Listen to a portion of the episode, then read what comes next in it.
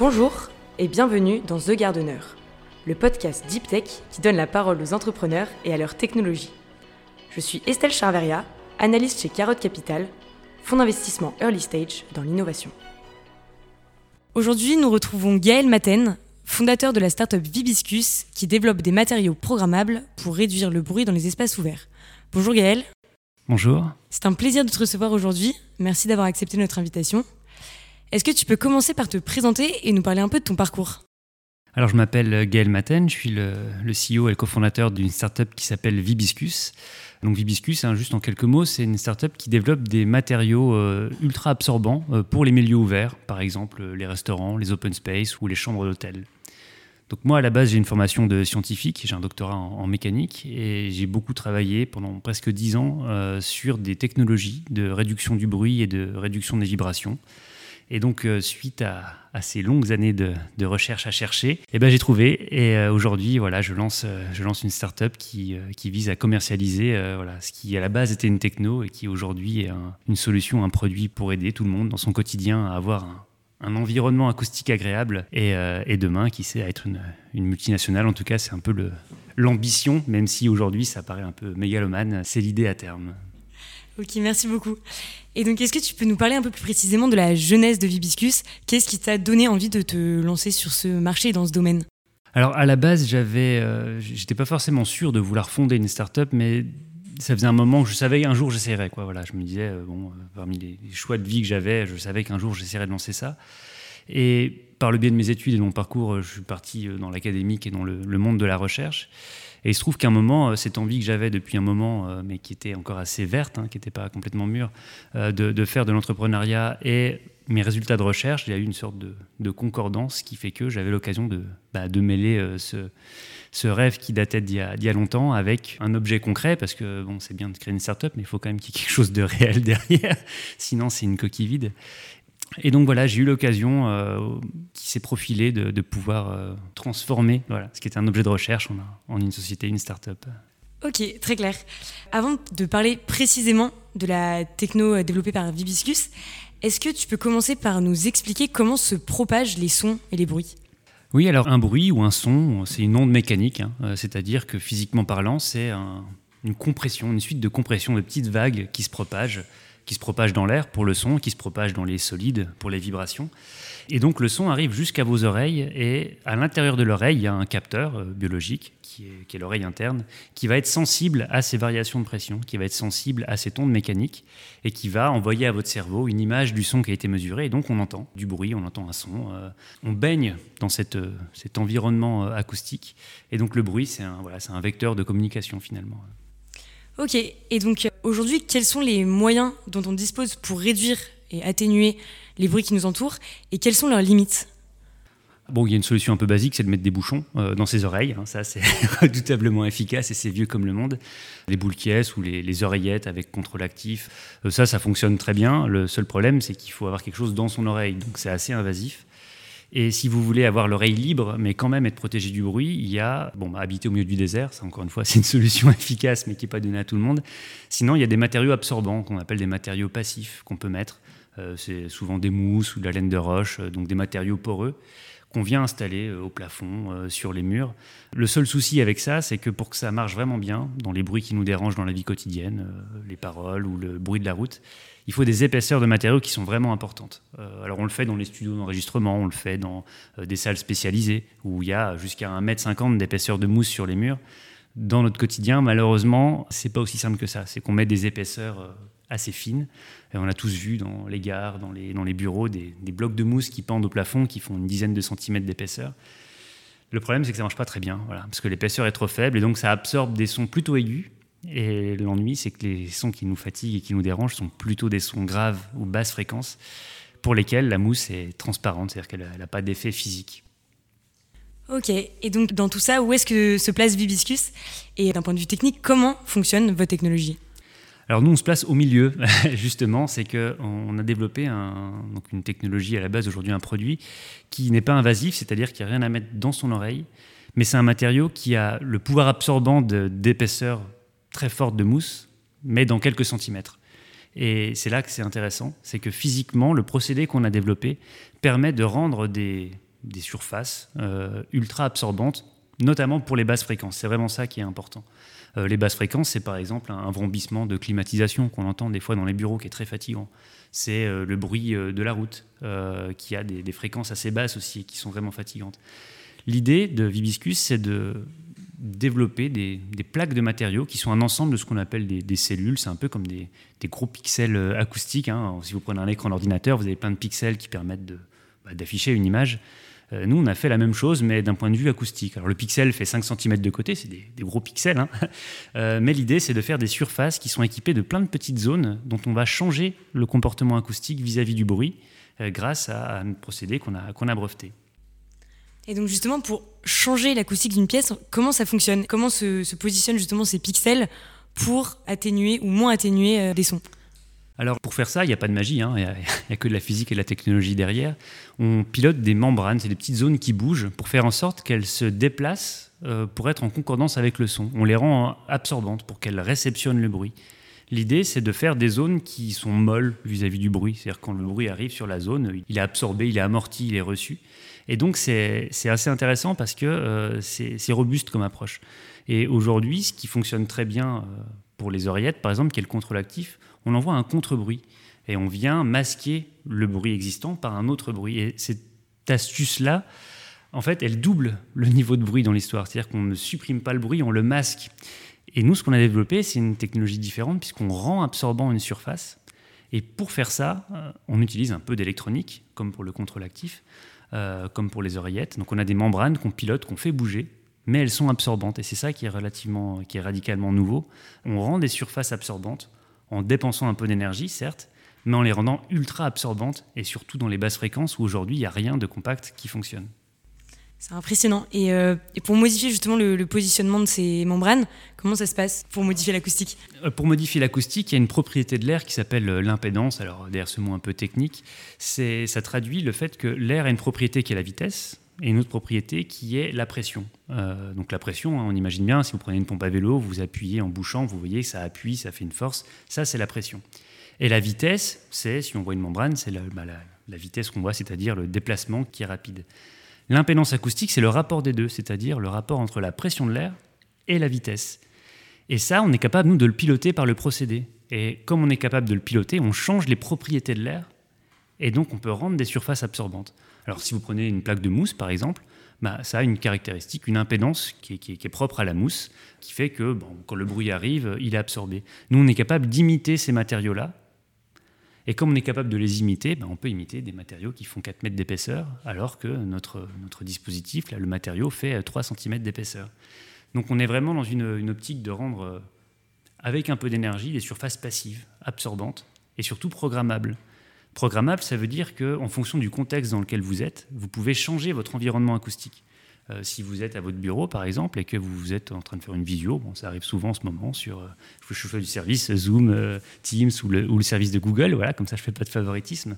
on a besoin d'être isolé pour pas entendre les autres, mais on a aussi besoin de protéger les autres de ce qu'on est en train de dire pour pas déranger tout le bureau, comme on est en train de faire aujourd'hui, voilà, pour les, gens qui nous écoutent, on est, quatre là dans la pièce en respectant les gestes barrières évidemment, mais du coup là je suis en train de parler et tout, tout le monde profite de la conversation. L'idée de ce qu'on développe, c'est de pouvoir faire des zones, des bulles de silence euh, dans laquelle on peut s'isoler sans quitter la pièce. Et à, contrario, à d'autres moments, on a besoin justement d'échanger, parce que si on est plusieurs dans un bureau, c'est justement pour qu'il y ait ce lien social, cette interaction. Et donc le côté programmable de ce qu'on développe, de ce que Vibiscus développe, permet vraiment de choisir en fonction de son contexte de travail, en fonction de l'activité qu'on est en train de faire, d'avoir le meilleur environnement acoustique qui est le plus adapté à votre activité. Ok, c'est vraiment impressionnant. Et donc tu nous as parlé de différents cas d'application comme l'open space ou les restaurants un peu plus tôt. Est-ce qu'il y a aussi d'autres cas d'usage, peut-être un peu plus inattendus, un peu insolites?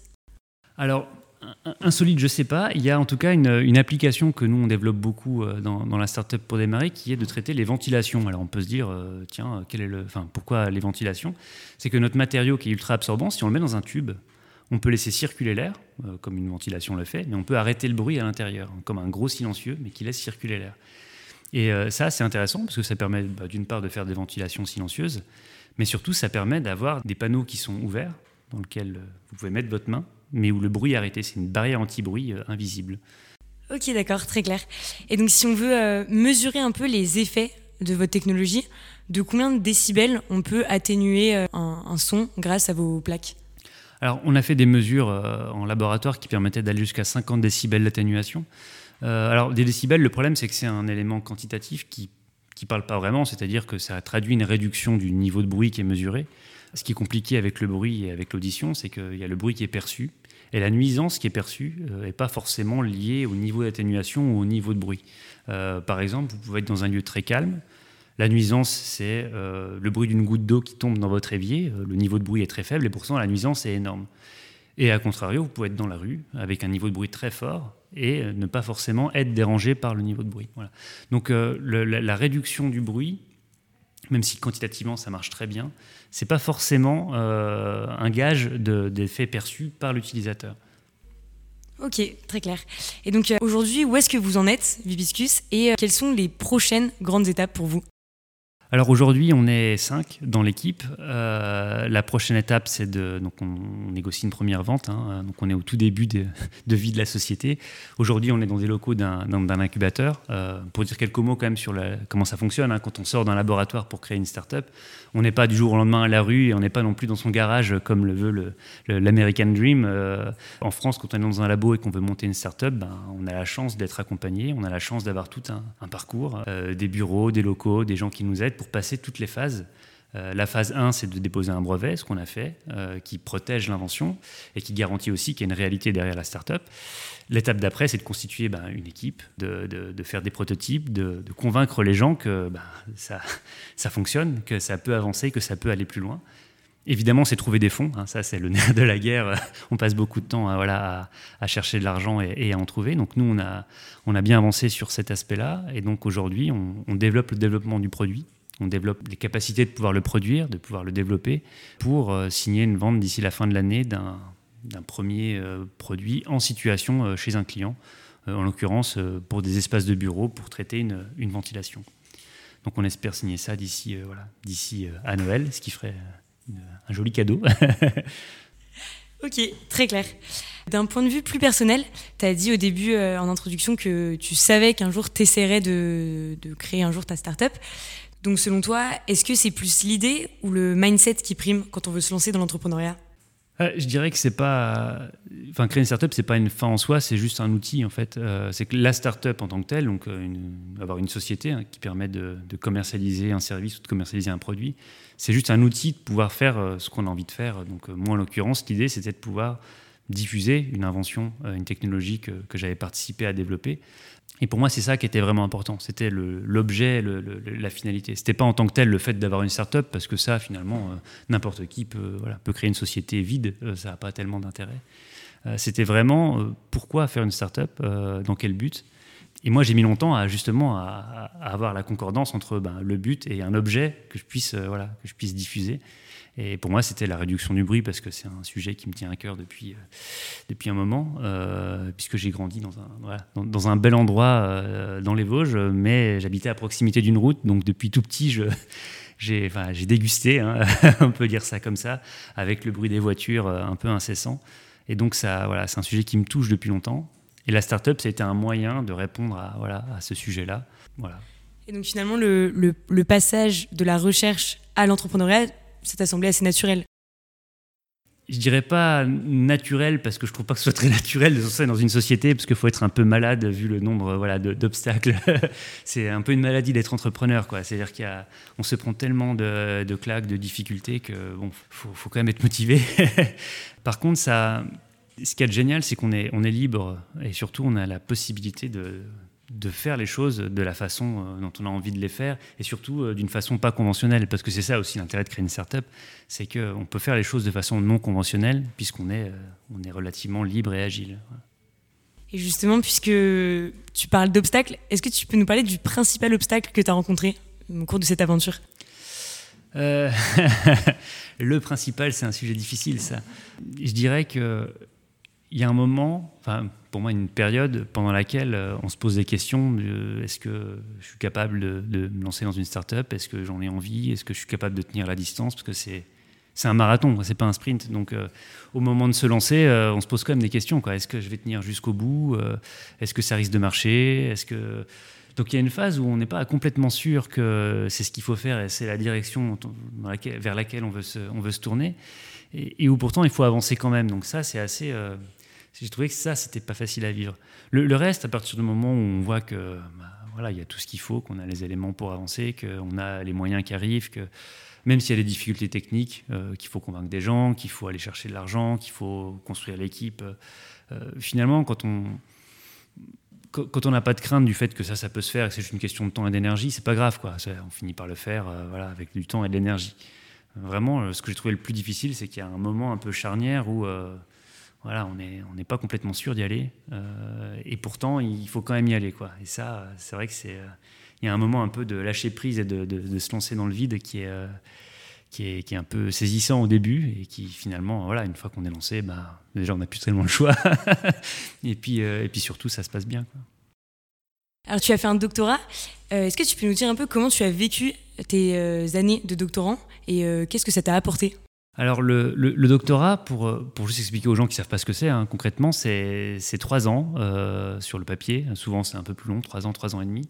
C'est pas qu'une poursuite d'études parce qu'on est étudiant pendant un doctorat, c'est surtout un, une mise en situation professionnelle dans un laboratoire de recherche. Comme pour les médecins, ils ont trois ans d'internat où ils travaillent dans l'hôpital en tant que médecin euh, apprenti, on pourrait dire. Eh ben, pour les sciences de l'ingénieur ou pour les sciences en général, un, doctorat, on est dans un laboratoire de recherche.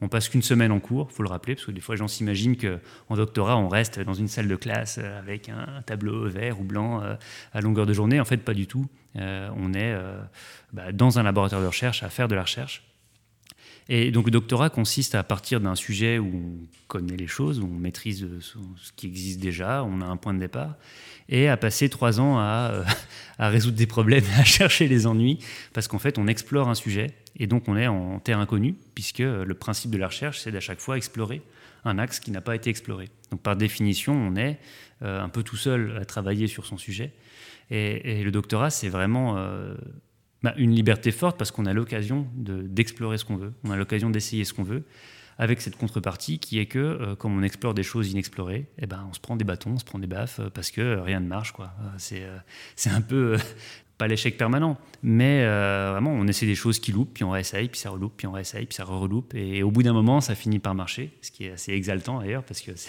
après tant d'efforts, on est content quand, quand finalement ça fonctionne.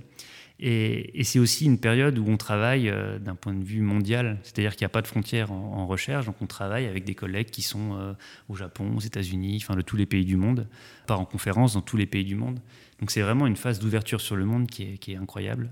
Et donc on apprend à travailler en anglais, on apprend à présenter ses recherches, on apprend à être synthétique, on apprend à, se débrouiller. Parce que ben, la réalité du quotidien, c'est que euh, ben, quand on fait des expériences, il faut se débrouiller pour avoir tous les moyens pour le faire. Euh, des fois, on passe une demi-journée à chercher une multiprise. Euh, des fois, on est sur un problème théorique super compliqué qu'on finit par résoudre.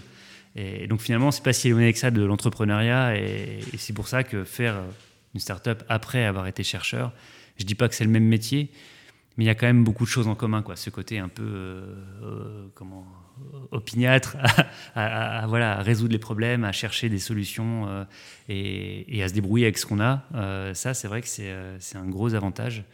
Donc voilà, le, doctorat, c'est un, un métier, c'est une activité professionnelle qui consiste à, voilà, apprendre à mener des projets avec des gens, des projets compliqués pour lesquels on n'a pas de solution. Et, et jusque-là, enfin, même jusqu'au master, jusqu'à Bac plus 5, il y a toujours une solution au problème. C'est-à-dire qu'on a un examen, bah, il y a un corrigé. Euh, on fait des travaux pratiques, et bah, il y a des solutions, le travail a déjà été fait. Quoi. Et là, on est, euh, on est en roue libre. Quoi. Il n'y a, a, pas de solution. il faut trouver la solution, et c'est ça qui est assez sympa, qui est difficile des fois, mais qui est assez sympa. Ok. Euh, est-ce que tu aurais un conseil pour tous ceux qui aimeraient se lancer dans l'entrepreneuriat? Je dirais qu'il faut, faut rencontrer des gens qui l'ont déjà fait. Enfin, moi, j'ai passé beaucoup de temps à aller voir des entrepreneurs, à différents stades euh, et qui ont plus ou moins réussi. Parce que souvent, on a dans les médias les, un peu les retours d'expérience ou les histoires des, un peu romancées, souvent des, voilà, des, grands entrepreneurs qui ont tout réussi, des Elon Musk. Et en fait, c'est ce sont des cas particuliers, donc c'est pas forcément. ça donne une image un peu fausse de l'histoire. Ce qu'il faut faire, c'est aller voir des gens pas forcément connus autour de soi ou dans les incubateurs ou monté des boîtes et discuter avec eux. Et moi, à chaque fois que j'ai fait ça, je leur ai posé la question à la fin est-ce que ça vaut le coup Et si c'était à refaire, est-ce que vous le referiez et, vraiment, dans 100% des cas, j'ai eu droit à un grand sourire avec sans hésiter. Alors, tout le monde précisait que c'était dur, qu'ils ont pris des baffes, que voilà, mais que c'était voilà, une aventure dans laquelle ils se, ils jetteraient à nouveau. Donc, je dirais à ceux qui veulent se lancer, ben, commencez par aller voir des gens qui l'ont fait et, voyez si ça vous tente ou pas. Ok, merci beaucoup. Pour finir, est-ce que tu pourrais nous, dire pourquoi vous avez choisi ce nom Vibiscus? Eh bien, Vibiscus, je, mentionnais le fait que j'ai grandi dans les Vosges et il se trouve que j'avais la chance d'avoir un jardin, comme beaucoup de gens dans les Vosges d'ailleurs. et, il y avait un hibiscus dans le jardin de mes parents que je trouvais très joli. Et donc vibiscus, c'est la contraction de vibration, donc euh, pour lever, et de hibiscus pour la plante. Donc c'était à la fois un petit clin d'œil personnel à voilà à, l'endroit où j'ai grandi et euh, aux vibrations, puisque les vibrations de l'air, le son, euh, ça touchait à l'objet de, la société. Donc voilà, vibiscus, c'est le mélange de vibration et de, hibiscus. Donc c'était un peu le, jeu de mots derrière le, derrière le fait qu'on s'est absorbé du bruit. Ok, très beau jeu de mots. Merci beaucoup Gaël, c'était un plaisir d'échanger avec toi. Mais avec plaisir. Si vous êtes intéressé par Vibiscus, vous pouvez retrouver Gaël Maten sur LinkedIn. Et si vous voulez avoir plus d'informations, vous pouvez aller sur leur site internet vibiscus.com. C'est déjà la fin de ce podcast. Si vous l'avez aimé, n'hésitez pas à le partager autour de vous et à mettre 5 étoiles sur Apple Podcast. Ça nous aide beaucoup. Vous pouvez me faire un retour directement par LinkedIn. Et si vous êtes entrepreneur, vous pouvez aller sur notre site internet carotte.capital ou nous contacter par email à contact at carotte.capital. À bientôt!